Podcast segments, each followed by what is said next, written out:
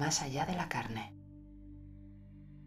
El hombre amaba profundamente a su compañera, que no era precisamente bella, porque desde niña tenía la cara picada por las marcas de la varicela.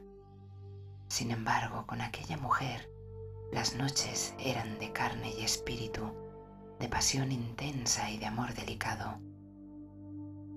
Un amanecer le dijo, Amado mío, mi muy amado, cómo lamento que mi piel no sea suave como un nenúfar para recibir tus besos. ¿Por qué me dices eso, mi muy querida? preguntó el hombre sorprendido.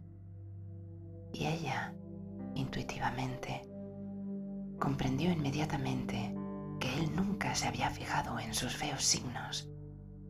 Había mirado más allá y así, oh bienaventuranza, la había encontrado realmente a ella.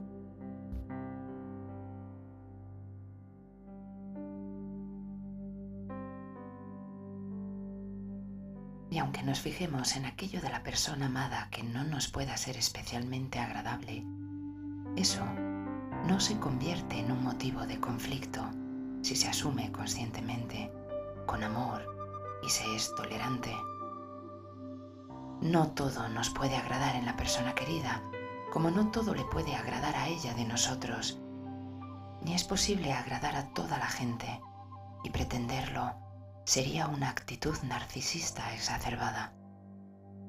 La aceptación consciente de nosotros mismos y de los que amamos es signo de madurez e incluso si vemos sus defectos, los integramos sin crear tensión ni aversión y así, al no generar conflicto, acabamos por no verlos